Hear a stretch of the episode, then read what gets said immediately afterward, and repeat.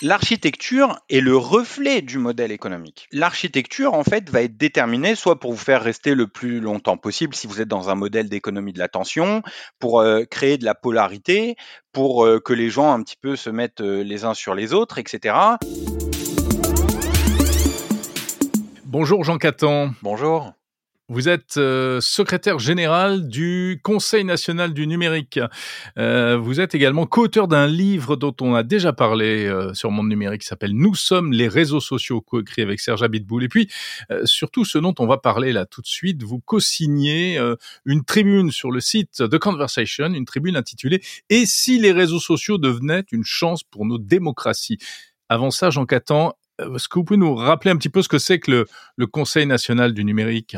Oui, bien sûr, avec grand plaisir. Le Conseil national du numérique est une instance consultative indépendante qui a été créée il y a maintenant 12 ans et qui a eu des rôles euh, différents tout au long de son histoire. D'abord pour accompagner en fait cette transition du monde économique vers le numérique, ensuite euh, accompagner le gouvernement dans cette réflexion réglementaire hein, qui a été portée pendant de nombreuses années euh, depuis la France, et enfin aussi porter une régulation et une vision, surtout une vision sociétale en fait de notre relation au numérique et interroger en fait notre relation au numérique Après une période euh, où en fait le numérique a été à la fois au cœur, le vecteur, l'objet euh, de différents mouvements de contestation, de réflexion critique euh, très importants, auxquels il faut apporter la plus grande des considérations, qui ont voilà été traduits dans le débat public sur des questions comme la 5G, comme Stop Covid, Linky, etc., etc. Alors, je reviens aux réseaux sociaux. Donc, cette tribune, euh, alors que les réseaux sociaux sont souvent euh, et de plus en plus considérés comme euh, négatifs, hein, on voit beaucoup l'aspect toxique des réseaux sociaux. Ils sont quasiment diabolisés aujourd'hui. Vous, vous défendez une vision un petit peu différente. vous positivez en quelque sorte les réseaux sociaux. Ça veut dire quoi? Il y a encore des bonnes choses à en tirer, selon vous, des réseaux sociaux?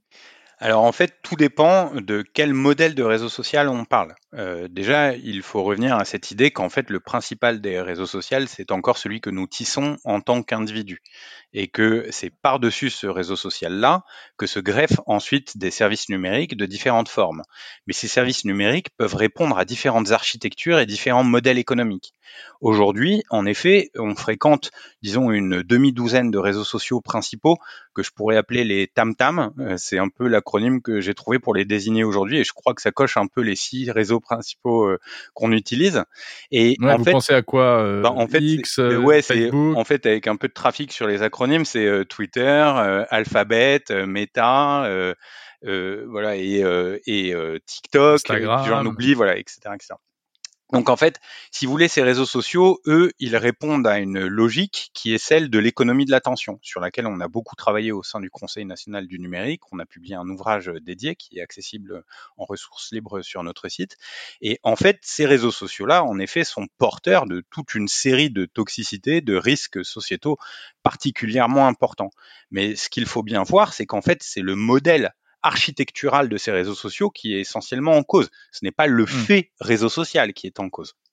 Ouais. avant qu'on rentre dans le détail, euh, Jean Catan, euh, pourquoi est-ce que vous dites qu'il y a aussi des bonnes choses? Vous avez des exemples à nous donner? Oui, alors déjà, euh, les bonnes choses, elles arrivent un petit peu euh, de partout. C'est-à-dire que, en fait, on se rend bien compte quand on est sur Reddit que, par exemple, l'ambiance dans un sub Reddit, donc c'est-à-dire un sous-channel euh, de conversation, un salon de conversation dédié à tel ou tel thème, l'ambiance n'est pas du tout la même que sur Twitter X aujourd'hui. Parce qu'en fait, l'architecture de Reddit amène à avoir d'autres conversations. C'est-à-dire que l'on est sur une conversation thématique qui peut d'ailleurs être modérée par la communauté de manière quasiment exclusive et non pas de manière centralisée par le réseau social lui-même. On voit euh, la même dynamique apparaître sur Trust Café, qui est le réseau social euh, de Jimmy Wales qui fait suite à WT Social euh, notamment, et on voit en fait hmm. proliférer le créateur de Wikipédia, on le rappelle au passage. Exactement, et on voit proliférer en fait autour de la thématique du sujet réseaux sociaux énormément de réseaux différents. Et d'ailleurs, la France est euh, pourvoyeuse de très nombreuses initiatives euh, en la matière, il faut le rappeler. Et donc, En cela, on peut se dire que bah, les réseaux sociaux ne sont pas un environnement figé. On a l'impression aujourd'hui que cet environnement est complètement obstrué, et c'est le cas d'ailleurs. La lumière au bout du tunnel est complètement obstruée euh, par ces énormes réseaux sociaux que l'on est un petit peu tenu aussi d'utiliser euh, jour après jour quand on travaille dans tel ou tel domaine, etc. C'est devenu quasiment une exigence dont on ne peut pas se départir. Donc on a cette impression qu'on est complètement obstrué dans un environnement clos, et c'est le cas. Ces réseaux sociaux visent à nous encloisonner d'une certaine manière. Maintenant, il y a beaucoup d'autres opportunités qui peuvent se profiler. Et on vit en ce moment, en ce moment même, un moment particulièrement intéressant pour ça. On voit Blue Sky qui s'ouvre au public, on voit Mastodon qui en fait inspire des mastodons d'une autre nature comme le groupe euh, Meta, etc., etc. Et euh, je pense qu'on y reviendra. Quel rapport entre Mastodon et Meta Alors en fait, c'est que aujourd'hui, on en parle. Euh, oui, Mastodon donc est un euh, réseau social qui se dit euh, fédéré et distribué, c'est-à-dire que vous comme moi, on peut créer notre instance, héberger en fait une partie de ce réseau social, on va dire très simplement qu'est Mastodon. Les gens peuvent s'y inscrire et communiquer avec d'autres instances créées par d'autres personnes. Pour relier entre elles toutes ces instances, il vous faut un protocole. Ce protocole, c'est le protocole qui s'appelle ActivityPub, qui a été initié en fait au sein du World Wide Web Consortium, le W3C, donc qui est un protocole ouvert, international, libre, dont les travaux ont commencé juste après l'affaire Snowden en se disant en fait il faut une autre architecture de communication sociale sur Internet. Et donc ils mettent en place ce protocole de communication qui permet d'avoir des réseaux sociaux distribués et donc dont Mastodon est aujourd'hui l'étendard. Maintenant, ce que l'on observe, c'est que le groupe Meta en fait, s'est mis lui aussi à utiliser ActivityPub pour assurer une forme d'interopérabilité entre, d'une part, donc Thread, son nouveau réseau social euh, Twitter-like en gros, et Instagram. Ce qui fait qu'aujourd'hui, vous avez une interpénétration entre les deux réseaux. Mais l'objectif est potentiellement demain d'avoir une interconnexion en fait entre les réseaux du groupe Meta et Mastodon. Et c'est d'ailleurs, et c'est d'ailleurs intéressant parce que quand aujourd'hui, nous vivons vraiment une époque qui est assez intéressante. C'est vraiment aujourd'hui quasiment, puisque euh, par exemple donc euh, la, newsletter euh, Platformer, vous savez, a publié un entretien avec donc l'instigateur principal du réseau Mastodon et lui témoigne en fait des discussions qu'il a avec les équipes du groupe Meta sur comment résoudre tel ou tel problème technique, etc. Donc on voit qu'en fait on a une conversion de d'entités absolument gigantesques comme le groupe Meta, a une autre forme d'interaction sociale. Qu'est-ce qui se joue là en fait? C'est que potentiellement, mais euh, il faut être lucide et c'est pas forcément euh, l'avenir qui nous arrivera tout de suite et c'est pas forcément ça non plus que Facebook a en tête. Mais que potentiellement le réseau social de demain n'est pas une plateforme mais un protocole. Et ça, c'est l'idée qui est au cœur du projet Blue Sky, tel qu'il a été encore décrit très récemment la semaine dernière par Jay Graeber, donc la, la CEO de Blue Sky. C'est de dire en fait, le réseau social ne doit pas être une plateforme, mais un protocole. D'accord. Donc si on vous suit, alors selon vous, euh, il y, aurait les bons et les mauvais réseaux sociaux, et, en fait, tout dépend de, du fameux protocole. Donc c'est une histoire de technique au départ. C'est une histoire d'architecture. Il faut se souvenir combien est-ce que l'architecture est normative. Hein. vous savez, on a souvent euh, retenu cette phrase abstraite de Laurence Lessig, hein, euh, code is law, mais je pense qu'il faut aller au-delà de ça. Et Laurence Lessig lui-même invité à, penser l'architecture. L'architecture. Lui-même prend référence, en fait, dans son ouvrage Code, sur les rues parisiennes, en fait. Dit, un boulevard haussmanien n'est pas forcément un boulevard dans lequel vous pouvez ériger des barricades, comme dans une petite rue. L'infrastructure est normative. Il faut le savoir, il faut le comprendre quand on parle de réseaux sociaux.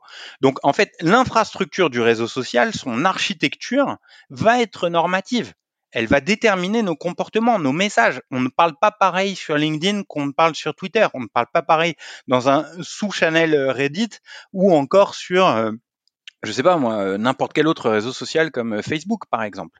Donc il hmm. faut bien avoir ça en tête en fait quand on parle des réseaux sociaux. Et un, et, notre perspective aujourd'hui que l'on défend en fait, c'est d'influer sur l'architecture elle-même du réseau social. Il ne s'agit pas que d'agir sur la modération ou sur la recommandation, il s'agit d'agir sur la, l'architecture en elle-même du réseau. Mais parce que c'est l'architecture qui détermine le modèle économique. Donc l'architecture est le reflet du modèle économique. C'est-à-dire que l'architecture, en fait, va être déterminée soit pour vous faire rester le plus longtemps possible si vous êtes dans un modèle d'économie de l'attention, pour euh, créer de la polarité, pour euh, que les gens un petit peu se mettent euh, les uns sur les autres, etc. Et, en fait, ou sinon qu'ils glorifient leur personne, etc., etc. Donc, en fait, si vous voulez, l'architecture, c'est elle qui va finalement traduire concrètement dans notre dans notre main, littéralement, la décision économique qui fonde le réseau social. Jean Catan, franchement, euh, ok, mais les gens, ils sont aujourd'hui sur Facebook, encore majoritairement, sur X, où ils s'étripent et ils se régalent. Euh, je dis ils, mais c'est plutôt on. Euh, sur Instagram, où on se regarde le nombril. Sur TikTok, où on se vide le cerveau, je résume encore ils sont pas sur Reddit ou sur Blue Sky. Blue Sky, en plus, c'est intéressant parce que c'est le challenger potentiel de X, Twitter, qui est arrivé quasiment en même temps que Threads, la nouvelle plateforme de Meta, mais c'est Threads qui est en train de gagner la bataille pour l'instant. Donc, est-ce que c'est pas un peu utopique tout ça? Est-ce que c'est pas une bataille perdue d'avance? Alors, cette bataille-là, elle est peut-être perdue, je ne sais pas, je pense qu'elle vaut de toute manière le coup d'être menée parce qu'elle apporte de très nombreuses choses qui peuvent en attendant d'autres perspectives sur lesquelles on va revenir, faire évoluer les plateformes dominantes que vous avez citées par exemple aujourd'hui. Déjà, l'exemple de Blue Sky, il est hyper important parce qu'il nous montre que l'utilisateur peut avoir le contrôle sur la recommandation algorithmique. Ça, c'est fondamental. Là où on nous disait en fait hier qu'un réseau social égale une recommandation algorithmique, Blue Sky vient montrer que techniquement, en fait, ce n'est absolument pas quelque chose qui est intrinsèquement lié. C'est-à-dire aujourd'hui. Oui, mais il y a peu d'utilisateurs sur Blue Sky. Oui. Ils sont tous, par contre, sur Threads. Euh, Threads a connu une croissance phénoménale. Alors parce qu'il est adossé à Instagram, mais, mais quand même. Tout à fait. Et c'est ça qui est intéressant. C'est de se dire, en fait, quand on va avoir cette conversation au niveau européen, dans la mise en œuvre du règlement sur les services numériques, que l'on va devoir définir en fait les remèdes à appliquer à ces très grandes plateformes, et que l'on va se pencher sur leur modèle, sur leur architecture, et qu'on va en fait leur dire, bah en fait vous le problème chez vous, c'est pas seulement la modération ou le fait que vous ayez que 80 modérateurs, c'est que vous recommandez des contenus toxiques en fait. Et peut-être que si vous laissiez donnons-nous cette chance. La main à l'utilisateur, un petit peu de choisir ce qu'il euh, voulait ou non voir. Si vous laissiez la main, par exemple, je ne sais pas, même à des entreprises qui proposent en fait de protéger les mineurs en ligne, j'en sais rien, des associations, des médias, le soin de proposer une recommandation alternative aux utilisateurs, bah, voyons ce que ça donne. Parce que techniquement, en fait, des cas comme Blue Sky et autres nous montrent que c'est tout à fait faisable. Alors, à ce moment-là, on rentrerait dans autre chose. On rentrerait dans une euh, autre forme de conversation où on pourrait influer sur le modèle des plateformes en se servant des exemples qui existent par ailleurs. Parce qu'on ne peut pas nous dire non, ce n'est pas possible. Et est-ce qu'on pourrait en faire des entreprises florissantes comme le sont aujourd'hui euh, les plateformes euh, en question, les plateformes qui les plus connues. Et euh, est-ce que, à, l'inverse, ces plateformes-là se laisseront, se laisseront détrôner sans, sans bouger? Alors, je pense qu'il y a en fait un, plein de modèles économiques à inventer. Et il est possible, maintenant que nous sommes à un âge assez avancé, euh, disons encore, euh, et il y a encore beaucoup de choses à faire, mais dans le domaine des IA génératives, etc., on y reviendra, je pense qu'il y a beaucoup d'innovations à, à déployer sur le terrain économique. C'est-à-dire que si par exemple aujourd'hui vous pensez euh, par exemple l'écosystème applicatif de Mastodon, Mastodon, donc on en a parlé tout à l'heure, c'est un réseau ouvert, libre, etc. Donc qui a une interface, une API, hein, qui est ouverte et libre. Ça veut dire que n'importe qui, en fait, peut créer une application qui va permettre à n'importe quel utilisateur d'utiliser Mastodon comme il l'entend un petit peu, selon le design qu'il souhaite, avec des fonctionnalités autres, etc., etc. Eh bien, parmi ces applications, il y a des applications payantes et il y a des applications gratuites. Ça veut dire qu'en fait, aujourd'hui, il y a des marchés qui n'existent pas et qui sont potentiellement à créer pour permettre une innovation qui viendra d'ailleurs et qui peut se monétiser peut-être. Donc peut-être qu'il y a là quelque chose à jouer. Je pense qu'il y a au moins cette chance que l'on a de pouvoir essayer euh, de proposer d'autres choses. Maintenant, voilà, euh, j'ai pas la martingale et je pense que beaucoup de choses, en effet, vont se jouer dans le moyen terme, dans ce rapport de force avec les très grandes plateformes. Tout va se jouer, en effet, dans le moyen terme sur notre négociation avec ces plateformes, notre discussion sur quels remèdes ces plateformes doivent appliquer ou pas euh, dans les années à venir. Est-ce que ça passe aussi par la réglementation? On voit que l'Europe euh, collectionne les couches réglementaires. Euh, est-ce que la prochaine étape, est-ce que vous souhaitez, vous, Conseil national du numérique, que euh, l'Europe se saisisse de cette question et impose peut-être de nouveaux types de protocoles aux, réseaux sociaux? Alors, le cadre actuel, donc, qui est celui notamment du règlement sur les services numériques et celui sur les marchés numériques, permet si on en a une lecture assez, voilà, disons, mobilisatrice, d'aller jusqu'à des remèdes qui sont particulièrement structurels, d'agir sur les interfaces, d'agir sur la façon dont la recommandation est proposée à l'utilisateur. Ça, en lisant la lettre des textes, nous n'aurions aucun problème à l'envisager. Maintenant, il faut que la commission se sente d'aller sur ce terrain-là, et c'est là où il y a une mobilisation en fait de la, de la collectivité, disons, pour que cette régulation soit déjà le plus démocratique possible, qu'elle soit à l'écoute des propositions de la société civile, et qu'ensuite il y ait une vraie discussion sur ces sujets avec les plateformes. Parce que je ne suis pas sûr que d'agir sur modération suffise à, ce jour.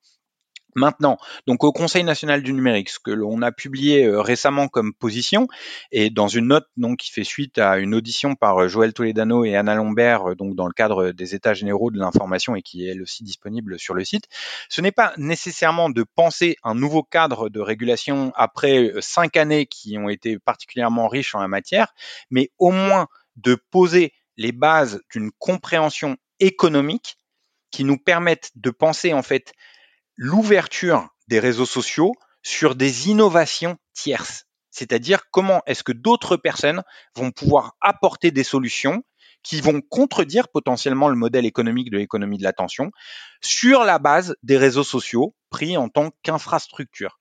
Donc ça veut dire ouvrir les réseaux sociaux, mais pour cela, en fait, il faut avoir une connaissance fine des relations économiques entre acteurs. Qui doit de l'argent à qui et qui a accès à quoi pour combien, en gros. C'est un peu ça la question. Et là-dessus, il faut vraiment nous pencher, il faut réunir toutes les forces en Europe pour cela. Et bah voilà, ensuite avancer avec euh, les données que nous récolterons. Et je pense que cette dynamique, en effet, qui est défendue donc euh, dans cette note par Joël Toledano et Anna Lambert, est particulièrement importante à l'heure de l'IA générative.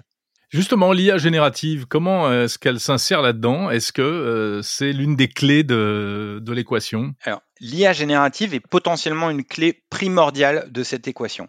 Potentiellement, demain, vous n'accédez pas au réseau social via une appli de réseau social ou le portail d'un réseau social, vous accédez au contenu du réseau social par le biais d'un agent conversationnel. C'est-à-dire que potentiellement demain, mais avec plein de conditions hein, sur lesquelles on pourra revenir, mais qu'on a déjà commencé à développer, en fait, demain, vous accédez potentiellement aux réseaux sociaux grâce à l'interface que vous offre un chat GPT, un copilote euh, de chez Microsoft, un Gemini, un autre euh, agent conversationnel libre euh, de votre choix, etc., ou un Perplexity. C'est-à-dire que vous renversez complètement la relation au réseau social. Aujourd'hui, c'est vous qui allez sur le réseau social et c'est le réseau social qui vous propose des contenus selon son algorithme, des contenus qui sont infinis.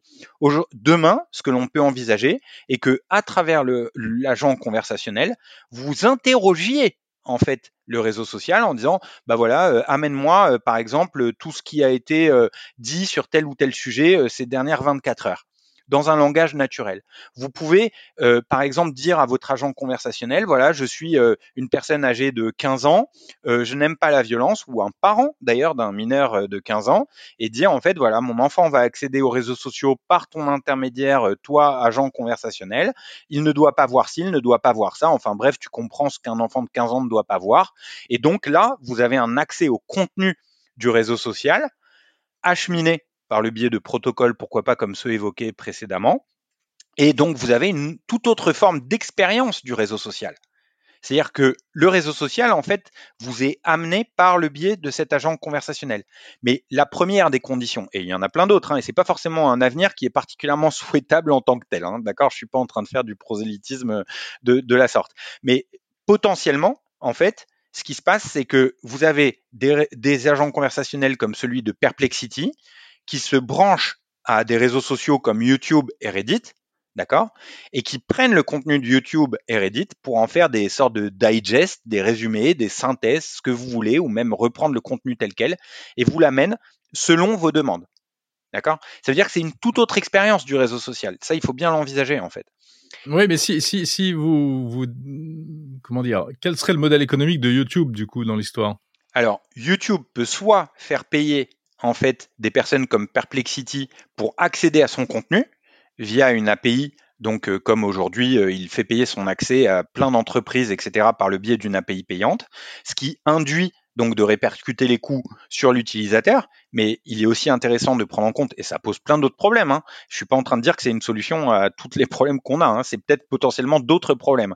Mais il faut bien se rendre compte que le marché des agents conversationnels est potentiellement bien plus un marché payant que ne l'est celui des réseaux sociaux. Et d'ailleurs, vous voyez des stratégies commerciales qui sont euh, malheureuses, hein, mais euh, enfin voilà, euh, qu'on peut discuter, etc. C'est par exemple Elon Musk qui groupe son abonnement premium à son agent conversationnel. Aujourd'hui, si vous payez votre abonnement à Perplexity, en fait, vous avez un accès aujourd'hui dédié à du contenu YouTube ou Reddit. C'est-à-dire que Perplexity mmh. vous propose d'amalgamer des contenus en direct, hein, pas des contenus historiques d'entraînement, des contenus en direct qui viennent de YouTube ou Reddit. C'est-à-dire c'est déjà du mmh. présent en fait aujourd'hui. C'est-à-dire que demain, l'interface par laquelle vous interagissez avec les autres, c'est potentiellement votre agent conversationnel. Et ça, le truc, c'est que on peut se dire, euh, c'est une vision un petit peu en l'air, etc. Le truc, c'est que c'est pas loin de ce qu'ont écrit des personnes qui travaillent chez OpenAI dans un papier euh, qui est sorti en décembre dernier. C'est très très proche de la vision qui est défendue euh, par un Bill Gates dans un, une note de son blog qui a été parue en novembre. En gros, il y a beaucoup de gens qui pensent à ça. Et le fait que Perplexity le permette déjà, en fait, nous laisse penser que l'on va vers un autre modèle d'architecture, en fait, de réseau social. Un protocole au milieu, d'accord, des tuyaux, ok, idiots, comme on dit dans les télécoms, dump pipes, avec à chaque bout des agents conversationnels qui font l'interface. Et du coup, qu'est-ce que ça change? Parce que c'est fondamental en fait comme changement. Ça veut dire que la modération et la recommandation n'ont plus lieu sur le réseau lui-même de manière centralisée, ne sont plus à la main de la plateforme, ils sont à la main de l'utilisateur. C'est vous qui modérez le contenu comme vous l'entendez. C'est vous qui recommandez le contenu pour vous-même comme vous l'entendez. Ou avec l'aide de plein d'autres services ou de gens qui vous proposent euh, des agents conversationnels, des protocoles, etc. etc. Est-ce qu'on n'est pas dans ce que vous décrivez, euh, dans une espèce de, monde parfait, comme euh, on l'a évoqué déjà avec le logiciel libre? Quelle est la part d'utopie et la part de, de, réalité dans tout ça? Alors, le truc, c'est que précisément, là, on n'est pas dans le genre de développement porté par le logiciel libre. On est dans le genre de développement porté par les big tech d'aujourd'hui. Et c'est pour ça qu'il faut y prêter la plus grande attention. Parce que si on n'y prête pas attention, en fait, c'est la domination que l'on connaît aujourd'hui que l'on va connaître au carré. Euh, il y a Arnaud Ponce là récemment euh, donc de la Digital New Deal Foundation qui disait en fait euh, on a cru que ça allait être le Web 3 hein, l'avenir en fait c'est le Web 2 au carré avec tous les problèmes au carré que ça va poser en fait. Donc non, je suis pas du tout dans un discours utopiste euh, de bisounours où en fait euh, les IA génératives, etc., etc., vont nous sauver. Non, non. Ce qui est en train de se tisser là, c'est potentiellement une domination au carré de ce qu'on connaît aujourd'hui, avec une marge de manœuvre plus grande entre les mains de l'utilisateur, mais aussi un contrôle encore plus développé potentiellement de l'agent conversationnel lui-même. Et donc c'est pour cela que nous avons besoin d'un cadre qui nous assure l'ouverture de bout en bout. C'est-à-dire l'ouverture dans le partage des ressources auxquelles ces agents conversationnels ont accès, l'ouverture dans les protocoles qui nous permettent d'échanger entre nous, l'ouverture dans les modèles qui génèrent du langage et de la synthèse, l'ouverture dans les applications que l'on utilise. Donc non, c'est pas du tout quelque chose qui euh, pourrait arriver comme ça euh, par enchantement. Non, non, c'est un véritable combat face à des entités qui sont aujourd'hui les entités les plus puissantes que la Terre n'ait jamais portées d'un point de vue économique et qui potentiellement demain le seront encore plus. Donc non, ce à quoi j'appelle c'est un combat, c'est pas à attendre qu'il y ait une solution divine qui nous tombe sur la tête. Merci beaucoup, Jean Catan, secrétaire général euh, du Conseil national du numérique. Et puis on renvoie donc, euh, alors d'une part à cette tribune sur le site The Conversation, hein, et si les réseaux sociaux devenaient une chance pour nos démocraties, et puis également à la, note dont vous parliez euh, sur le site du CNN qui s'intitule Cultiver la richesse des réseaux, et les liens sont à retrouver dans la description de cet épisode. Merci beaucoup, Jean Catan. Merci infiniment.